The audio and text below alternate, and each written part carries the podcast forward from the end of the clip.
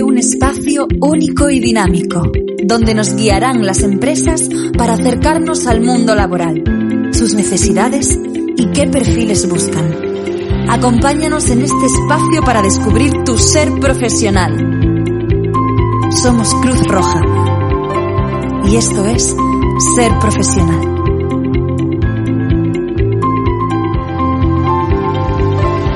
Con María del Carmen Calana directora de logística de MAU.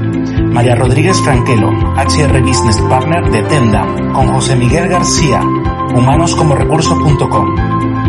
Ah, buenos días, eh, gracias por estar aquí con nosotros. Hoy hablaremos un poco sobre ese diferencial que va a marcar a las personas para adentrarse eh, dentro del mundo de la logística, el e-commerce, el transporte y todo lo relacionado al sector. Eh, hoy tenemos grandes invitados y, que, me gustaría ya empezar a entrar en materia. Y, la primera pregunta que, yo haría es, ¿cómo ha evolucionado el sector de la logística eh, después del, confinamiento, del COVID? A ver, yo mm, marcaría dos, dos orientaciones. Por un lado, desde dentro del propio sector de la logística y de la cadena de suministro, yo creo que el COVID nos ha sometido a un, a un examen muy intenso con un reto muy claro que era ser capaces de hacer llegar los productos y los servicios a los consumidores. Todos nosotros somos consumidores de, múltiples cosas y había un reto importante de cómo hacer llegar en una situación donde todo estaba tan parado, tan cerrado, la logística al revés se ha visto intensificada. Yo creo que ese es un reto en una dirección. Eh, por otro lado, se ha entendido, todo esto ha ayudado a visibilizar algo que normalmente está, está soterrado, eh, está sin hacer ruido, que es precisamente cómo llegan las cosas para que estén al alcance de nuestra mano y podamos acceder a ellas. Desafortunadamente ha sido pues a través de algo tan duro, una crisis que se ha llevado a, a tantas personas y tantas cosas por delante, pero, pero sí que lo que ha ayudado es a visibilizar la importancia de que las cosas están en un sitio porque hay una cadena de suministro detrás que hace que llegue. Me parece súper interesante esta aportación porque aquí voy a hacer un, un pequeño paréntesis y eh, siempre se habla de, de mozo de almacén o de la logística como un trabajo eh, que no es reconocido. Se habla de, bueno, es que imagínate, voy a ser mozo de almacén, ¿no? O sea, como algo que no tiene sentido o que no tiene mm, valor profesional, ¿no? Y, y, y, lo que tú acabas de decir es importante porque tenemos, lo que tenemos aquí es porque ha pasado por un almacén, por personas que están ahí dispuestas a, a, a hacer un trabajo previo para que nosotros podamos tener productos. Efectivamente, a ver, cuando hemos estado, eh, todavía tenemos todos muy reciente, ¿no? El periodo en el que hemos estado todos encerrados en nuestras casas, donde básicamente salíamos pues para poder abastecernos en nuestros propios domicilios, ¿no?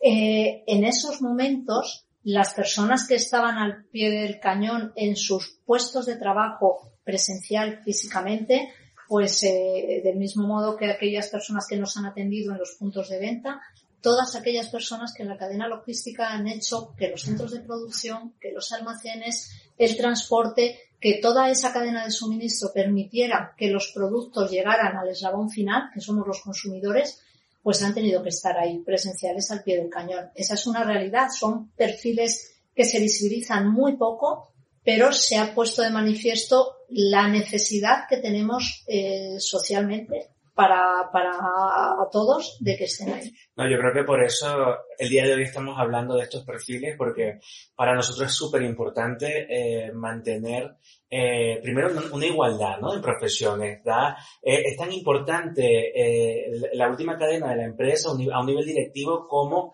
el que está eh, de, de, de, último ¿no? en esa cadena o en, ese, en esa pirámide empresarial. Eh, a nivel de recursos humanos, eh, ¿Cómo es, cómo es visto este, este perfil? Eh, ¿Se toma en cuenta eh, con un valor eh, como el de que pueda trabajar en oficina, como que pueda trabajar, ¿cómo, cómo es visto? En nuestro caso hay dos partes más diferenciadas. Por una parte está todo lo que tiene que ver con, con, logística de la compañía y por otra parte el perfil que nosotros llamamos mozo de almacén de tiendas, la vale. la que trabaja directamente en la tienda. Em, por una parte todo lo que tiene que ver con la logística que da soporte al e-commerce y bueno, pues ha sido fundamental cuando en nuestro caso las tiendas estaban completamente cerradas y no había ningún acceso em, a, que, a que la empresa pudiera seguir trabajando que no fuera la venta online, pues se convirtió, bueno, básicamente en, en, en, el, único soporte, ¿no? Entonces, eh, de ahí ha surgido todo el refuerzo ya cuando eh, se volvieron a abrir las tiendas, todo el refuerzo y todo el cambio que se ha hecho en este sentido. Y por otra parte, con las tiendas abiertas ahí, con el trabajo normal eh, del día a día de lo que se entiende en una tienda, nosotros siempre decimos que el almacén es el corazón o el pulmón, depende de quién te lo diga, de una tienda. Me gusta. Eh, si el almacén no está bien gestionado, si el producto no está bien recepcionado en tiempo, en forma, eh, no importa que los vendedores sean muy buenos vendedores, no importa que la tienda esté llena de clientes, porque no se podrá hacer nada. Entonces, para nosotros el mozo de almacén es una figura fundamental, muy importante, porque de ahí arranca todo. Claro, em, me gusta mucho la, simbología que hace del corazón o el pulmón, porque es que eh, es, como el cuerpo humano, ¿no? Si, si, si los, todos los órganos no funcionan correctamente, algo falla, ¿no? Y tan importante es el corazón como lo puede ser el pulmón, como me, me gusta mucho esta simbología porque así tenemos que vernos y visualizarnos y no avergonzarnos, perdón, de eh, un puesto de trabajo, ¿no? Esta evolución eh, eh, del típico mozo de almacén, ¿no? Creo que hay, una evolución con respecto a los puestos de trabajo. Hay unos que ya no existen y otros que están resurgiendo. ¿Cómo, cómo sería esto para entenderlo? A ver, tenemos que poner la logística también en el contexto de la digitalización. Entonces, al final, cuando estamos hablando de y de la especialización, cuando estamos hablando de las personas que eh, trabajan en un centro logístico, que están bien en un almacén, bien eh, pueden estar en, la reposición, en la expedición, o que pueden estar en, transporte, eh, tenemos que pensar en un sector cada vez más profesionalizado, cada vez con una mayor autonomía en la toma de decisión en cada uno de los eslabones de esa cadena de suministro y para eso también existen los programas de formación que las distintas compañías eh, ofrecemos. En nuestro caso, algunos apoyados además de la mano de la Fundación para capacitación de, jóvenes para el empleo dentro de la logística. Y eh, cuando hablamos de cualquiera de las posiciones dentro de un almacén, hay un nivel de autonomía importante en la toma de decisión. En la logística la velocidad es fundamental porque lo que no haces hoy o la entrega que no se hace hoy no siempre se puede posponer para mañana. Entonces, es muy importante trabajar y cultivar esa autonomía en la toma de decisión. Y eso al final tiene un punto de eh, formación, de capacitación importante, combinado con la digitalización. Hoy no podríamos manejar los volúmenes que manejamos para llegar al final a las plataformas, a los consumidores, si no estamos apoyados en esas nuevas tecnologías que también facilitan esa combinación de la persona con las herramientas. Volvemos, volvemos ahí a hablar, que creo que se comenta mucho, el tema de las competencias digitales, la importancia que tienen estas competencias dentro ahora para, de cualquier tipo de empleo, ¿no? Y que tengo que romper igual esas barreras o esos miedos que tengo con el mundo digital, ¿no? Eh, pasaste a otro punto también importante que es la formación. Una persona que quiere eh, llegar al, mundo del almacén, vamos a suponer que tiene formación básica, eh, ¿Qué diferencial puede tener para luego poder acceder a esa formación que ustedes ofrecen? A ver, yo creo que hay dos, dos características o dos skills mm, que tienen que combinarse cuando uno está dentro del mundo de la logística y muy particularmente si estás en almacén y en primera línea.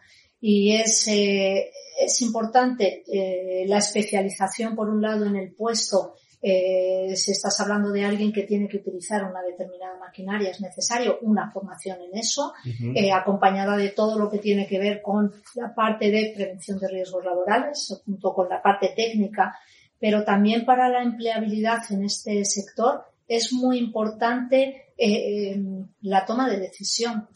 al final necesitamos perfiles que sean capaces de combinar una especialización técnica con una serie de características personales que hagan rápida la toma de decisión, porque al final la cadena de suministro es algo muy tensionado. Cuando nosotros como consumidores llegamos eh, a un supermercado o llegamos a un punto de venta de hostelería, lo que esperamos es encontrar el producto que queremos tener allí. Eso, cuando vamos hacia atrás, eh, depende o pone como protagonista también a esa persona del almacén. Muy bien. Bueno, aquí, aquí me salen dos preguntas, pero voy a, voy a de la toma de decisión. En una, en una entrevista de trabajo, María, mm, ¿cómo yo puedo demostrar esa toma, que, que soy una persona que es decidida, que sabe tomar decisiones? ¿Qué, qué recomendarías para, para esa persona que está en esa entrevista de trabajo? Eh, nosotros, en nuestro caso, eh, la forma de trabajar nosotros que hacemos con la selección es lo que se llama entrevistas por competencias, tanto para este tipo de perfil como para cualquier otro tipo de perfil que seleccionemos. Entonces, al final, eh, el secreto de una entrevista por competencias es preguntar por casos o situaciones que ya has vivido en el pasado y que tú me puedas responder con la realidad de lo que hiciste.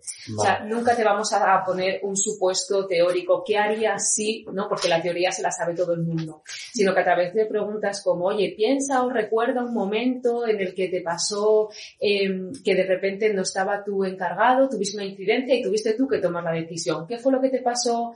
Qué decidiste hacer, cómo fue el resultado, qué te dijo al final tu manager, mm. pues esa es la forma que tenemos nosotros de saber pues si una persona es capaz de tomar decisiones en este caso o cualquier otra de las competencias que queramos ir detectando. Muy bien, muy bien, qué buena aportación. Eh, Carmen, y mm, dentro de, este mundo de la logística, ya que nos estamos, estamos hablando de formación, de, de motivar a las personas, la igualdad de oportunidades, tanto de mujeres para hombres, en un sector que viene em, o se vive desde una sociedad en donde es, eh, el sector es masculino. O sea, tenemos, eh, mozos almacén son chicos.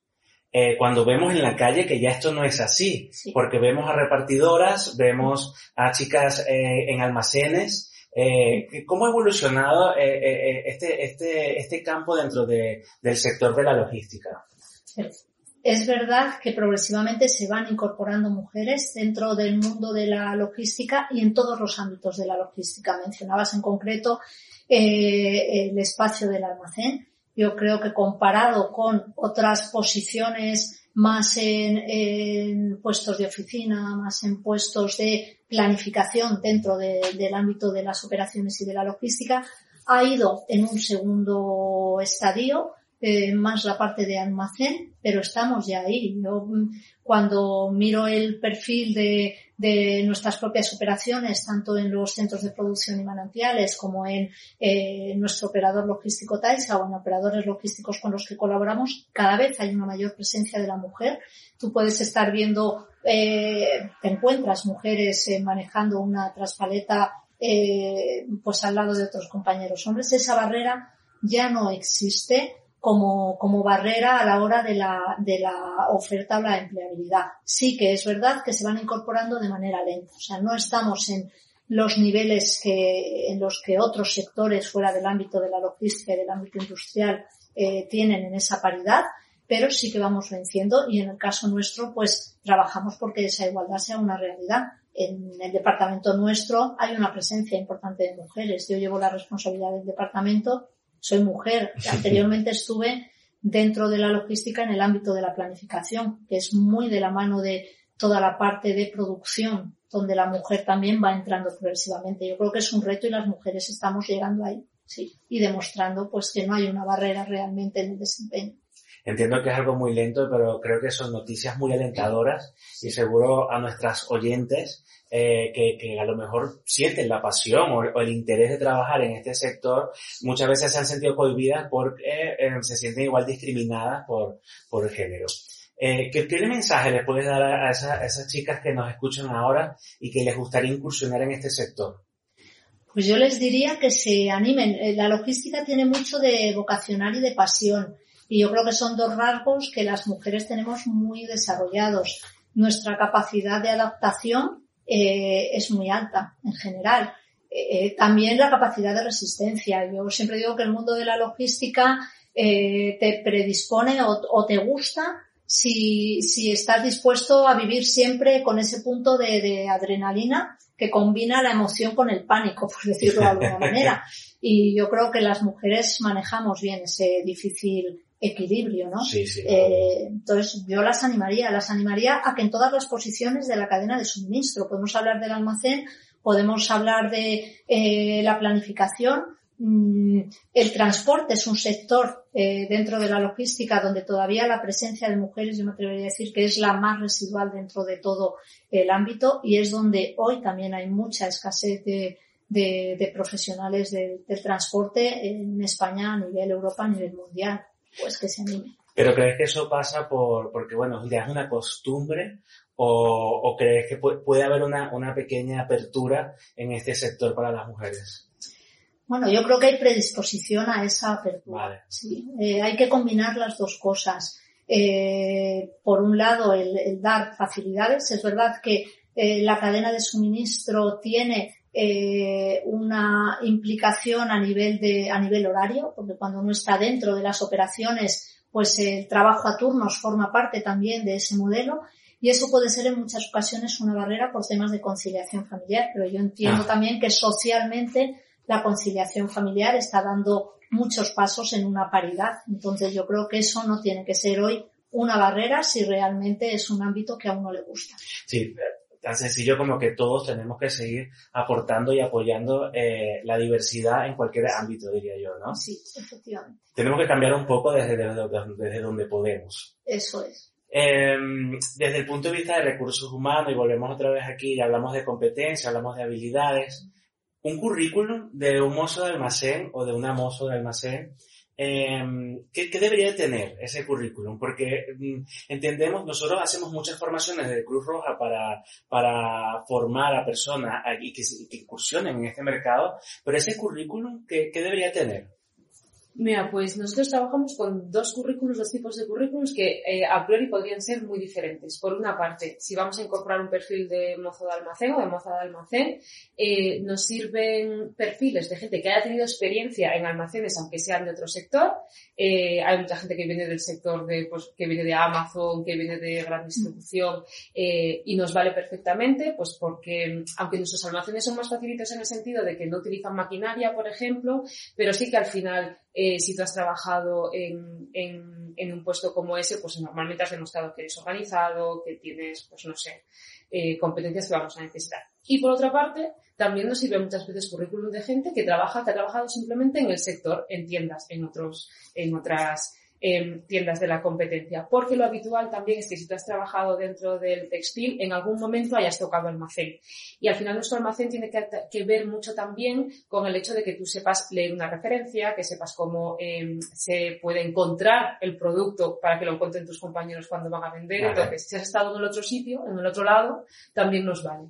Así que, en principio, eh, no, tenemos mucha limitación. No hay limitación. Exacto. Em, se puede ver eh, la logística, el transporte como un trabajo puente? ¿Hay crecimiento dentro del sector? ¿Crecimiento como desarrollo profesional? Sí, eh, sí, sí, sí, sí. A ver, yo creo que eh, la logística, cuando la enfocamos, entiendo que es un poco la pregunta, en la, en la logística más a nivel de almacén, preparación y demás, te predispone y te, y te eh, desarrolla una serie de capacidades como es eh, la velocidad en la respuesta, la autonomía en la toma de decisión, eh, capacidades también como es la organización, la puntualidad, que te permiten un desarrollo dentro de las organizaciones. No es hoy, sobre todo y cada vez más, no es yo estoy en esta posición y acabaré mi vida profesional en esta posición. No, no, no. Otro mito que romper, ¿no? Efectivamente, yo sí que creo que hoy cada vez más eh, hay una carrera eh, profesional a desarrollar dentro del ámbito de la cadena de suministro. Eh, eso me parece que hoy es claro que requiere capacitación, que requiere formación, que requiere también esa ambición de ir dando pasos, sí. Por eso, por eso insistía de que yo creo que es tan importante un, nivel directivo dentro de una empresa como eh, cualquier nivel de, cadena, ¿no? Porque todo requiere preparación, requiere de mucha humanidad y requiere de, ese, de esa capacidad de emprendimiento, ¿no? Dentro de, cualquier empresa. Sí. Muy bien, muy bien. Pues para finalizar un poco me gustaría eh, que me dijeran em, cómo accedo ahí, cómo llego a, a, ser mozo de almacén? ¿Cómo llego a trabajar en la logística? ¿Cómo llego a trabajar en el e-commerce? ¿Cómo llego a trabajar en el transporte? ¿Qué, qué tengo que hacer? Yo, imagínense que, que, hay un perfil de una persona que, bueno, que está un poco desorientada a nivel profesional, mm, no se ha formado en, en, en, eh, muchas cosas y, y, le gustaría empezar por aquí. ¿Qué, ¿Qué tiene que hacer? ¿Cuál sería el proceso? Cualquiera de las dos que me, me dé ahí una puntualización. Bueno, yo lo enfocaría, eh, quizá luego María más desde la parte más de, de, los recursos humanos puede dar alguna pincelada más en ese ámbito. Sí. Eh, yo desde el ámbito más práctico, más concreto de, de lo que es la, la, posición desde dentro de la logística, eh, la logística hoy se apoya mucho en en todo lo que son los operadores logísticos, bien sean propios, los operadores que tenemos propios, las distintas compañías eh, fabricantes y comercializadoras, eh, bien sean operadores logísticos en los que nos apoyamos para que al final eh, la promesa de cliente y la expectativa del consumidor de encontrar eso en el punto de venta se cumpla. Entonces, eh, hay un sector muy claro en la logística con una empleabilidad mucho en periodo punta también, pero hay distintos. En nuestro caso, la campaña está muy marcada por la Navidad y el, y el verano, pero hay sectores que se van compensando. Entonces, el sector de los operadores logísticos es una buenísima oportunidad. Em, eh, posibilidades hay, eh, tanto a través de las empresas fabricantes que ofrecemos propuestas, como a través de los operadores logísticos, como de empresas de servicios que ofrecen muchísimas oportunidades me quedo con, con eso que dices de oportunidades hay, hay ofertas, mm. podemos acceder a ellas, entiendo que por las plataformas habituales, InfoJobs, Indeed, vale, perfecto. ¿Alguna puntualización? Eh, en nuestro caso, eh, la forma de acceder a un puesto de mozo de almacén de tienda, en este caso, eh, es la misma que cuando eh, publicamos una oferta de vendedor. Se publica en InfoJobs, se reciben los currículums y el, el proceso de selección es exactamente el mismo. En mi caso, lo único que sí que me gustaría eh, animarles es que muchas veces es la forma de acceder a la, a la compañía y que nosotros tenemos ahora mismo eh, directores de tienda que en su momento comenzaron como mozo de almacén para una campaña de verano porque se necesita o de Navidad porque se necesita un refuerzo y al revés y mucha gente que ahora mismo está en la posición de mozo que empezó como vendedora o vendedor y que le ha gustado más esta otra parte y siempre se puede reorientar. Entonces eh, los canales son los mismos y animar a que es una oferta igual de interesante que cualquier otra no que parece que siempre el que da la cara visible es el atractivo, pero no. Y, tienen exactamente las mismas oportunidades de crecer dentro de la tienda y dentro de la compañía. Genial. Eh, he aprendido un montón, de verdad, o sea, salido con sinceridad, he aprendido muchísimo la logística, o sea, llevan una labor súper importante dentro de las empresas que, que deberíamos de darle más eh, valor eh, y que salga ahí y que se vea y que, y que son tan importantes como otros puestos. Ahora voy a dar paso a, a nuestro compañero Josemi que nos va a dar una puntualización con respecto a, al sector y cómo acceder a él. Este, Josemi, ¿qué tal? Mm. Bueno, pues yo quería comentar eh, algunas cosillas que ya han salido y me han parecido bastante interesantes y puntualizar un poco lo que es la parte de, de la búsqueda de empleo. Una cosa que me ha gustado muchísimo y, me encanta que las empresas lo hagan así es el tema de las entrevistas por competencia, eh, sobre todo preguntando por cosas pasadas. Siempre digo que si a nosotros nos preguntan en una entrevista eh, qué haríamos en el caso de que hubiera un incendio, pues todo el mundo diría, no, yo me quedaría, salvar a todos mis compañeros y compañeras y yo saldría al último hasta que y eso, a ver, hay gente que sí, pero no todo el mundo va a hacer eso, ¿vale? Entonces, preguntar por cosas hipotéticas, yo no le veo sentido. Así que me alegra mucho que las empresas pregunten por cosas pasadas, que creo que así es como se ve realmente la capacidad de una persona y sobre todo es una forma fácil para que la persona dé una respuesta. Yo creo que siempre hay que poner ejemplos, cuanto más ejemplos se pongan concretos, mucho mejor. Y eso creo que es una cosa que los candidatos y candidatas tienen que tener muy en cuenta. Yo incluso haciendo entrevistas he preguntado, ponme un ejemplo. Y la persona me decía, no, en caso de, digo, no, no, pero ponme un ejemplo. Entonces eso, que las personas siempre que tengan que explicar algo, pongan ejemplo porque así aportan credibilidad y podemos ver esas competencias. Eh, hablabais también del tema de, de que el, mundo de la logística, ¿no? A lo mejor era, estaba muy sectorizado por el tema de, del hombre. Eh, yo creo que, eh, o sea, se tiene como muy en la cabeza el tema de que em, para un puesto de logística hace falta, pues, yo qué sé, eh, ir al gimnasio todos los días para después poder rendir en el trabajo. Y hay puestos que sí y puestos que no, evidentemente. Entonces creo que también la gente debería quitarse eso un poco de la cabeza, postularse a las ofertas y, y, que igual que también, aunque se han puesto en lo que se refiere se requiere esfuerzo físico, también hay eh, pues hombres que no tienen una condición física muy grande y, y, mujeres que sí la tienen. Yo recuerdo una vez buscando un camionero que necesitaban mover eh, grandes carros, pues venían mujeres que estaban en muy buena forma física y les decía que perfectamente podían desarrollar el trabajo y a lo mejor venían hombres que eh, no estaban en tan buena forma física y yo les advertía, les decía, oye, que aquí no es como un reparto normal, hay que mover una, unos carros que pesan muchísimo. Entonces, bueno, eh, creo que, que, evidentemente lo puede desarrollar un tipo de persona u otro. Eh, después también, muy importante, el tema de las cualidades. Eh, esto tenemos que tenerlo en cuenta, eh, sobre todo en el caso de también si queremos tener más posibilidades en las ofertas e incluso si queremos ascender dentro de la empresa, ¿qué cualidades se pueden requerir de una persona de, logística? Pues yo creo que la capacidad de organización es muy importante, la toma de decisiones también es muy importante. Eh, entonces, todas esas cualidades eh, sería muy bueno que las comentásemos en una entrevista de trabajo, que no nos limitásemos únicamente a hablar sobre nuestra experiencia, sobre nuestra formación, sino que también hablemos de esas cualidades que, en casos concretos pueden ayudar bastante.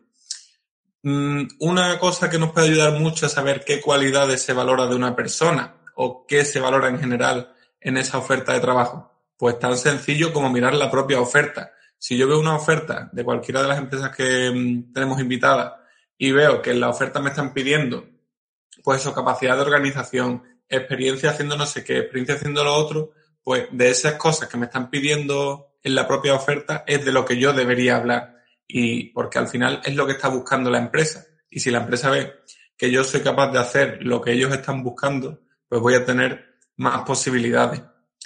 Después se ha hablado también, y lo he comentado antes, del tema de los ascensos y de, del desarrollo profesional. Eh, una cosa que me gustaría puntualizar es que no todo el mundo tiene que aspirar a ascender siempre. O sea, hay gente que a lo mejor lo que quiere es tener un trabajo sencillo y no tener que ser director del mundo, que eso también es totalmente válido. Pero la persona que quiera ascender, pues simplemente tiene que eso, que intentar demostrar, intentar demostrar pues cualidades que se necesiten en un puesto superior, mostrar liderazgo, mostrar esa capacidad, capacidad de decisión y mostrar esas cualidades, en definitiva, ganas y, todo este tipo de cosas. Y después, por último, ya para finalizar, quería comentar el tema de, de por ejemplo, para acceder a alguna empresa, muchas veces nos pasa que, que a lo mejor nos vamos a apuntar a una oferta y hay muchísima gente. Entonces, eh, la red de contacto creo que es muy interesante, que, por ejemplo, con muchas veces hay, por ejemplo, ¿no? esta propia organización pues puede tener algunos cursos con prácticas dentro de la empresa, entonces que aprovechemos mucho esos cursos. Incluso muchas veces si queremos entrar dentro de una propia empresa y la persona de recursos humanos es accesible, pues incluso podemos pedirle a alguien de, de esa empresa, ¿no? a otro mozo o moza de almacén, si le podríamos hacer llegar nuestro currículum de alguna forma, ya la forma pues como decida la empresa. A mí, por ejemplo, cuando yo estaba en recursos humanos, pues hay gente que me hablaba de compañeros suyos que eran muy buenos y a lo mejor si nosotros estábamos buscando una persona, pues me decía, oye, tengo una, una compi que es muy buena haciendo esto, que veo que nos hace falta. Pues esa información para mí era muy bien. Si yo tengo una recomendación de una persona, después evidentemente yo la entrevistaré y demás, pero que también podemos acercarnos así a la empresa y, y creo que es una, a través de las recomendaciones, pues podemos tener perfiles muy buenos. Así que es un poco lo que quería comentar. No, muchísimas gracias, Osemi, porque creo que has dado puntualizaciones que, que a las personas que nos están escuchando o que nos están viendo eh, estarán haciendo apuntes para, para la próxima entrevista o para, para hacer su currículum y creo que has recogido muy bien lo que nuestras invitadas eh, expusieron de una forma más de calle. Así que muchísimas gracias, Osemi. Pero para finalizar, a mí me gustaría, vamos a recoger todo, todo lo que hemos hablado y eh, un, un, mensaje final, cada una, eh, Carlos María, un mensaje final a esas personas que nos están escuchando y que dijeron, ya está, me voy a meter en el mundo de la logística, esto es lo mío. Pues a ver, yo os diría, eh, ánimo, Si lo que buscas es vivir muy, muy, muy tranquilo, la logística no es el lugar. Eso también lo digo. Ahora, si te gustan los retos, si te gusta visibilizar claramente eh, para qué sirve tu trabajo, cuál es tu aportación, la logística sí que es el lugar adecuado. Eh, ¿Hay desarrollo profesional? Sí, sí que lo hay. Hay muchos eslabones dentro de la cadena de suministro que hacen que algo que está en la ideación de alguien que se fabrique y que llegue hasta el consumidor final. Todos esos pasos forman parte de la logística y si te gusta esa intensidad, es tu sitio. Así que yo animo, animo a ello. Gracias, Carmen. Pues reforzar precisamente el mensaje de animarles a quien ya con, con lo que hemos estado hablando ya se haya animado y haya explicado el gusanillo y a quien no todavía, pues que se anime, que es un puesto mucho más reconocido de lo que muchas veces se tiene en la cabeza, que genera muchas oportunidades, que está muy valorado y que realmente es muy interesante. Muy bien, muchas gracias María. ¿Y Josemi? Pues difícil un poco decir algo más de lo que han añadido los compañeros. La verdad es que creo que eso, que, mm, que se tome en, conciencia de que el puesto de, de, logística, aunque se empiece desde abajo, no tiene por qué ser un puesto que te quedes ahí, que puedes seguir ascendiendo si es algo que te motiva.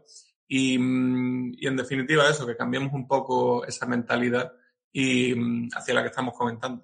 Muchas gracias, eh, y por supuesto Carmen y María, hoy han aportado claves en este mundo profesional.